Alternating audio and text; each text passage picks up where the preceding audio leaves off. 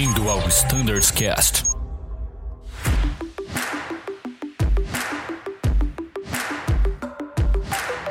Fala pessoal que nos escuta no Standards Cast, sejam bem-vindos a mais um episódio. Meu nome é Thiago Biasdorf e hoje estou aqui para falar de um assunto muito importante, para falar das mudanças do IP da nosso principal hub, da base Campinas. Temos várias uh, modificações aí nos procedimentos operacionais do aeroporto, do controle de tráfego aéreo, uh, de certa forma, uh, uma quebra de paradigmas aí para o espaço aéreo brasileiro, né? Talvez coisas que ainda não tenham sido feitas ainda no Brasil pela primeira vez agora em Campinas.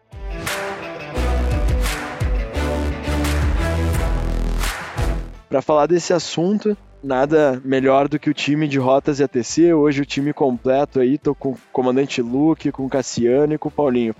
Bom, pessoal, então vamos direto ao ponto. A gente tem algumas modificações que envolvem velocidade, que envolve separação de tráfego, né? Todas publicadas no IP. Como isso surgiu, como começou esse projeto, né? E vamos falar também para o pessoal aí o que, que mudou, o que, que o pessoal tem que estar tá atento. Bom, pessoal, posso começar? Eu gostaria de contextualizar trazendo o histórico dessa importante implementação que está por vir aí no dia 10 de agosto. E como eu comentei em outros episódios aqui, a Azul participa ativamente de diversos grupos de trabalho do DCE. E esses fóruns, eles são responsáveis por conceber procedimentos uh, como estes. Então, de uma maneira bem resumida, nós debatemos num ambiente multidisciplinar, envolvendo todos os stakeholders, né, e paralelamente interagindo com as demais áreas aqui da Azul. Então nós temos um fluxo de demandas das atividades geradas pelo próprio grupo de trabalho para a Azul, e normalmente é pautada em benchmark, como também temos o fluxo inverso, ou seja, é o input da Azul para o grupo, através dessa interação nossa com as outras áreas operacionais da empresa. Para mim, o mais importante é que, independente da direção desse, de, da, né, desse trabalho, dessa atividade, o assunto é tratado em um ambiente com todos os players, né, um ambiente colaborativo. E isso cria uma oportunidade de entender, de ouvir, de saber de fato se é viável ou se faz sentido ou não implementar aquele procedimento. Excelente, Luke. Muito bom saber é, que existe esse tipo de trabalho, que existe esse tipo de grupo aí buscando aí a melhoria em geral aí do tráfego aéreo. E bom, uh, pessoal, o que, que mudou então? Tu falou em três pontos, né? O que, que mudou relacionado à velocidade, à separação de tráfego aéreo? Quais são essas mudanças que entram em vigor agora, dia 10 de agosto? Bom, nós teremos a introdução do High Intense Runway Operation, que atualmente é praticado em Porto Alegre e Brasília. É um procedimento simples e muito eficiente. Teremos também a introdução do RRSM, que se trata da aplicação dos mínimos de separação reduzidos entre aeronaves que utilizam a mesma pista. Esse é um procedimento inédito aqui no Brasil. E por fim, teremos a velocidade padronizada entre o IF e o FAF, para ambas as cabeceiras de Viracopos. Também outro procedimento novo aqui no país. Maravilha, muito bom. E Cassiano, poderia explicar um pouquinho melhor como é que vai funcionar o HERO, o High Intense Runway Operations, no que, que consiste né, esse procedimento para o aviador entender na prática né, o que, que muda no dia a dia? Claro, Thiago. Eu acho que é importante contextualizar que essas iniciativas que a gente está tomando em parceria com o DCEA, elas têm uma parceria dupla e o outro elo que vai ser sempre o primordial para que tudo aconteça é o aviador através de vocês mesmos do Flight Standard. Né? A política de HERO, que é a High Intense Runway Operation, ela visa minimizar o tempo de ocupação de pista, mas não só isso, como utilizar a pista na sua totalidade, aumentar a eficiência dessa infraestrutura que a gente tem à disposição. Tá? A Azul, e é sabido por todos que ela já faz há muito tempo um trabalho de redução do tempo de ocupação de pista, como manter ela online para decolar, isso envolve várias áreas da engenharia também para calcular performance. É, ela escolhe as taxas preferenciais que minimizam o tempo de ocupação de pista e trazem a eficiência operacional para questões de manutenção, desgaste de componente. E o Hero, quando você cria essa política para o aeroporto, você junta essas ações de entrada e saída em pista para o que é ótimo, não só para o operador aéreo, mas para o aeroporto também e para os diversos operadores. Diversos eu digo que operam o Narrow e o Wide Body. Tá? Também trazendo um histórico, Campinas fez um estudo de tempo de ocupação de pista dos piores e dos melhores, entendeu o que é melhor, pediu para a gente, viu a viabilidade não só para nós através desse grupo multidisciplinar de trabalho, para a gente conseguir ter essa política bem desenhada no IP. E lá no IP estão descritos, como eu disse, a gente já trabalha com o Airport Brief, mas no IP estão descritas as distâncias, por exemplo, de lane distance available até determinada taxiway, as distâncias disponíveis para decolagem a partir de uma determinada taxiway, e tendo essa informação disponível, o Hero ele propõe que o aviador esteja pronto para decolar através da interseção que seja mais conveniente, esteja pronto para livrar a pista na interseção mais conveniente, e assim em diante. Excelente, Cassiano, muito obrigado. Bom, então o que, que eu acho muito importante a gente reforçar com os nossos times, né? Uh, tendo esse procedimento é, em uso, o gerenciamento, né? De ocupar a pista por menor tempo possível é muito importante, né? Uh, tanto na, na, decolagem, né? Ao ser autorizado o ingresso na pista, quanto no pouso, né? Para livrar na, na taxiway definida ali, né? O quanto antes também, correto? Exatamente, Thiago. Sempre o primeiro valor vai ser a segurança. Tá? Então a gente vai sempre viabilizar o que está na política Rio, porque ele já, ela já é desenhada no EP, no Airport Briefing, para minimizar o tempo de ocupação de pista. Eu só quero enfatizar que caso o aviador enfrente qualquer desvio na operação padrão dele, é de suma importância informar o controle o quanto antes que ele não vai conseguir. Vou dar aqui um exemplo. Um ATR saindo ali do pátio 1 e 2, os pátios centrais do aeroporto, que por uma condição de estar muito quente ou muito pesado, não consiga decolar a partir da interseção Alfa Bravo que é solicitada. Com a política de RIR instaurada, fica alinhado entre a, o operador e a torre que eu vou avisar no primeiro momento possível, ou seja, na autorização de tráfego que eu não vou conseguir decolar a partir da taxonomia que está na política.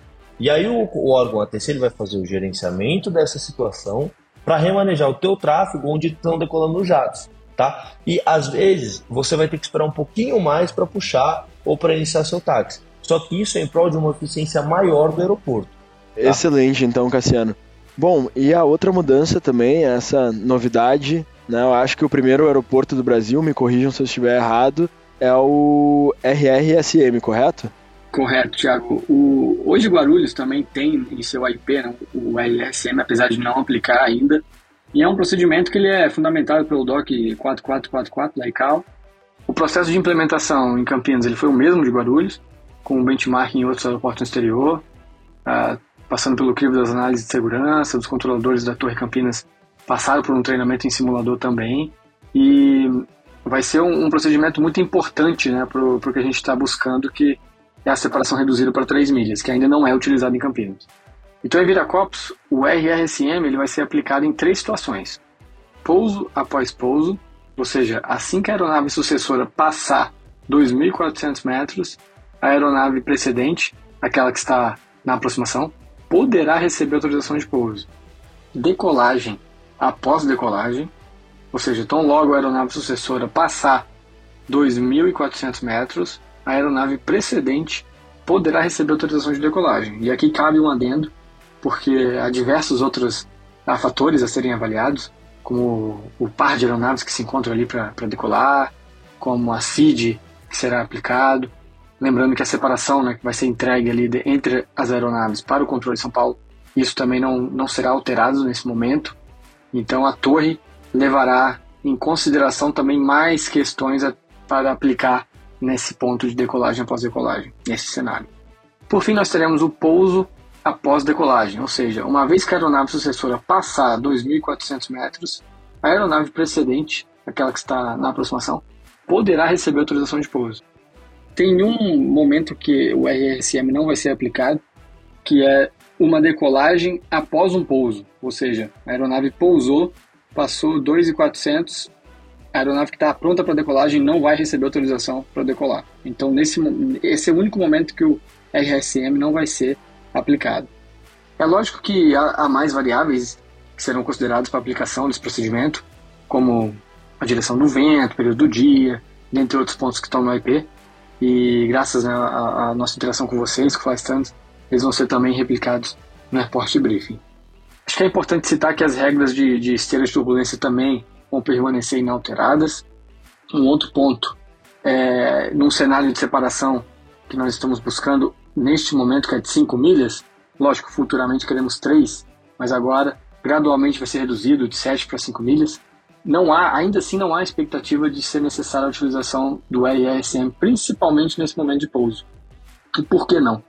Porque nesse caso, a aeronave que está pousando, a aeronave sucessora, ela terá tempo hábil para livrar a pista, antes mesmo que a aeronave precedente, aquela que está na aproximação, esteja próxima de cruzar a cabeceira. Então parece que não teremos nenhum ganho com o RRSM, né? Bom, a gente vai ter um ganho na decolagem, né? Hoje a torre uh, Campinas ela autoriza uma decolagem a depender do par de aeronaves, assim que a sucessora cruza a cabeceira oposta. Ou seja, ela dá uma pista de separação, né? Que é exatamente o que a ICA fala. E com RRSM ela vai poder autorizar tão logo a primeira passe esses 2.400 metros. Então a gente vai ganhar alguns segundos ali nesse momento, mas todo o esforço mesmo desse procedimento ele é visando a, a redução da nossa separação para 3 milhas. Então, na minha opinião, o principal ganho é preparar o nosso ambiente operacional para a aplicação das 3 milhas de separação, assim como é feito em Congonhas. Então eu vejo que o RRSM, além de ser uma quebra de paradigma, ele é também um pré-requisito para nossa operação das 3 milhas, para reduzir nossa separação para 3 milhas, que estamos tanto buscando, né, Paulinho? Paulinho pode falar um pouco mais, está fazendo um trabalho institucional fantástico aí também para que a gente é, obtenha este nessa, nesse outro projeto. Maravilha, excelente. Bom, e tu comentou sobre o próximo passo, que seria essa operação de 3 milhas. Pode comentar um pouquinho mais, Paulinho, sobre como está esse, esse trabalho junto à autoridade para a gente implementar essa redução de 3 milhas? Beleza, Thiago, dá para falar sim. O Luke colocou bem juntamente com o Cassiano. É, isso aí é um. A gente fala assim, né? Seria uma grande vitória para nós, isso aí, a gente conseguir chegar com o objetivo final dessas três milhas. A gente sabe de toda intensidade do, do trabalho, né? Das reuniões, é, investimentos por parte do DSEA, né? Uma quebra de paradigma pelo o APP São Paulo, juntamente com a Torre, né? Provado e exaustivamente é, treinado, né? ali sempre buscando a eficiência, porém com segurança em primeiro lugar. Então, juntamente, eu, eu, gosto de usar muito essa palavra, né? Depois dessa rota de ATC, trabalhando no corpo a corpo, junto com o DSEA, com Nave Brasil e as administradoras de aeroportos de Campinas aí, a BV, é, o DSEA entendeu que é, faz necessário a gente ter um sistema, né, para que possamos operar em Campinas dessa forma, para a gente ter eficiência, porque praticamente operamos ali 94% da operação de Campinas ela é da Azul. Então, o maior interessado somos nós mesmos. Então, a gente provou, conversamos bastante, eu, o comandante Luke e o Cassiano, junto no DCEA, pedimos essa necessidade, falamos desse implemento o mais breve possível, porque a Azul precisa crescer e para crescer, eu acho que o maior hub principal para a gente crescer seria o nosso mesmo, que é Campinas, a gente precisa crescer em Campinas também.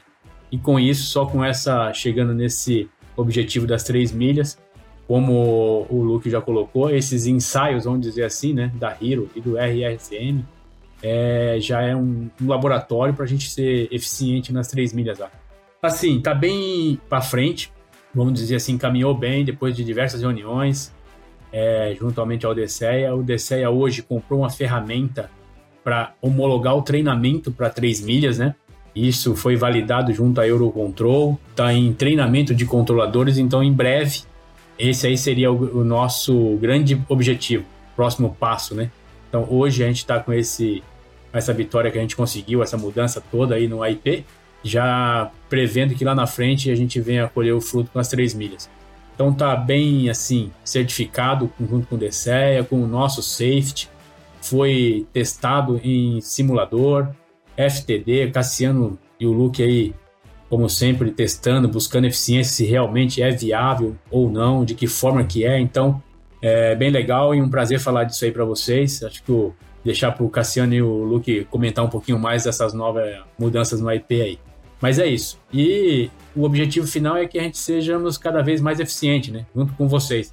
Os pilotos têm que estar tá junto, engajado, né? a gente, é o que o Cassiano citou um pouquinho, que for alguma coisa que for sair fora do padrão nosso de segurança, obviamente a gente tem que arremeter, cancelar o, o procedimento para buscar a eficiência, porém mais a segurança em primeiro lugar. Maravilha, Paulinho, excelente. Espero receber notícias em breve, então, quanto a essa separação reduzida de 3 milhas aí. Tomara que logo a gente tenha novidades.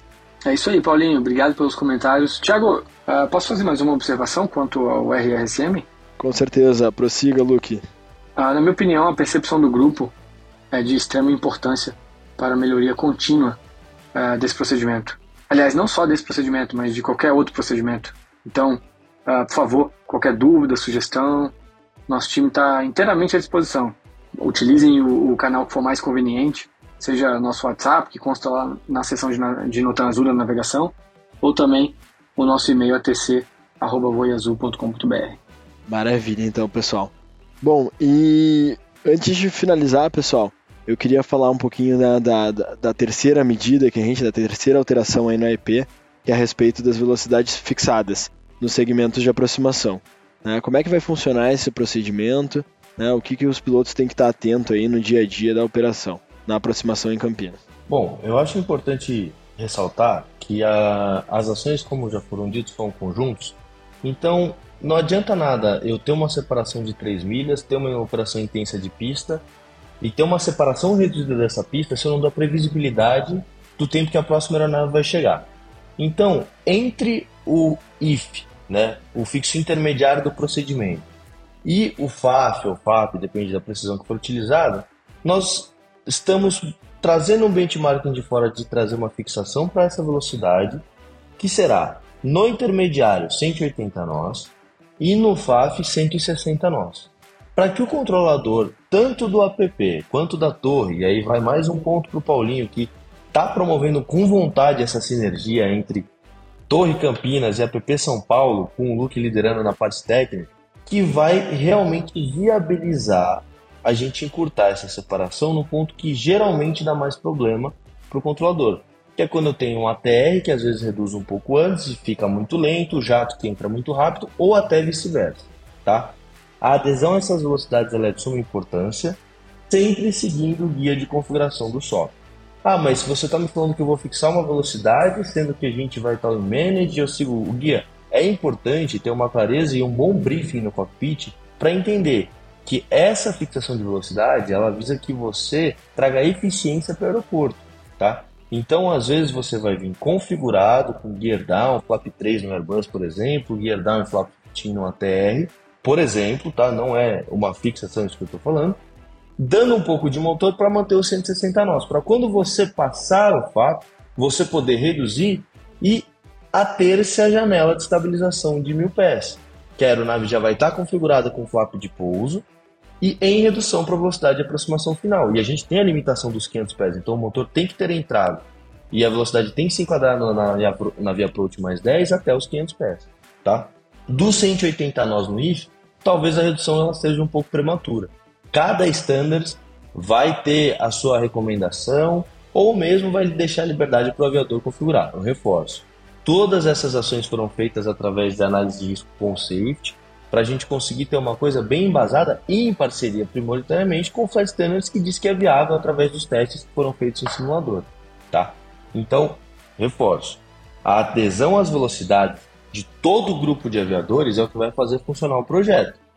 Mas a gente não pode esquecer do guia de configuração que é presente e principalmente da janela de estabilização. E lembrar o porquê que ela existe, né? A janela de estabilização está aí para evitar running excursion, para evitar que eu tenha problemas de cruzamento alto de cabeceira, de piland e afins. Tá bom, pessoal? Excelente, Cassiano. Acho que ficou mais claro que isso é impossível e acho que tu falou uns pontos muito importantes, né? É, como tu falou da TR, né? Tem as possibilidades das configurações que o aviador vai ter que fazer o gerenciamento. Via de regra segue a configuração da aeronave, mas às vezes a gente tem um vento de cauda, às vezes a gente está mais pesado. Então, por exemplo, tem que chegar a 160 nós no FAF, né? Trago aqui um exemplo da TR, né? Eu estou uma configuração, estou muito leve, sem vento, né? Eu posso passar limpo ali, que ainda dá tempo, tranquilo, para eu gerenciar é, toda a configuração até a estabilização. Estou pesado, próximo ao peso máximo de pouso, com vento de cauda, Talvez eu já passe ali com flap, eventualmente com, com um trem de pouso, né? Mesmo a 160 nós. Então, cada aviador vai ter que fazer o gerenciamento, né? Claro, seguindo o guia de configuração e o gerenciamento básico aí que a gente está acostumado a fazer em todas as nossa, nossas operações. Ah, eu só gostaria de, de, adicionar que a Torre Campinas desenvolveu um estudo que hoje é referência no Brasil para outras torres, ah, um estudo de medição de tempo de ocupação de pista e tempo de aproximação desde o IAF, utilizando o ADSB. Então a utilização desses dados foi muito importante para o desenvolvimento desse projeto. Foram testados uh, simulador de voo, simulador de torre, enfim, além dos dados, né, outros aeroportos do exterior foram utilizados como estudo de caso e discutidos uh, nesse mesmo ambiente colaborativo. Maravilha, então, pessoal. Bom, então acho que abordamos de forma bem completa né, o RIRO, o RRSM e as velocidades fixas nos segmentos de aproximação. Pessoal, queria passar para as considerações finais de vocês. O que, que vocês têm para deixar de recado aí para o nosso grupo de aviadores? Bom, é, como dito anteriormente, né, é uma quebra de paradigmas, mas que é plausível de ser executado, né, com toda a segurança, como o Luke e o Cassiano já expôs para nós. Então, acho que é isso. É um momento, é esse, é uma preparação, é um condicionamento para o futuro 3 milhas, né? E contamos com a colaboração de todo mundo. Segurança em primeiro lugar. Rotas de ATC aí é, sempre abertos a, a ouvi-los, a sugestões. E é isso aí. Valeu, Paulinho. Obrigado. Bom, só agradecer o convite novamente, a presença do Cassiano, Paulinho, e agradecer também todas as áreas que nos auxiliaram para possibilitar todas essas mudanças. Obrigado, pessoal. Maravilha, muito obrigado, Luke. Cassiano, para finalizar. Pessoal, muito obrigado mais uma vez por toda a parceria, pelos reportes que vocês estão fazendo através do WhatsApp de rotas, ah, pelo e-mail atc.voiazul e pela pesquisa ATC que está no, no app. Isso é de suma importância, são esses reportes que estão balizando as nossas ações, onde a gente tem que melhorar primeiro ou não. Claro que a gente vai ter uma consciência, né? Mas os reportes de vocês embasam as ações que a gente sabe que vão dar certo. Então a gente pede que continuem reportando e contem conosco sempre. E a gente agradece. Ah, espero que isso torne uma aviação melhor para todos, né?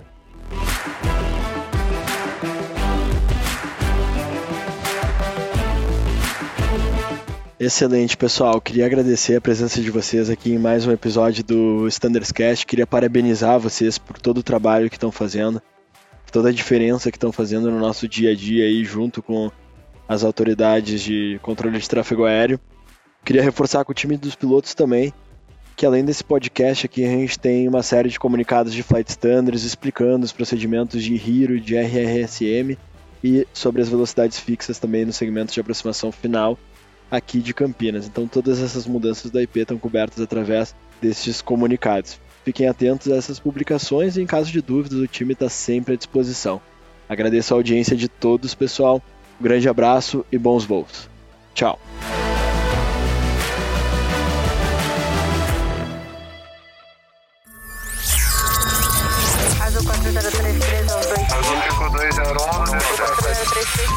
Você ouviu ao Standards Cast.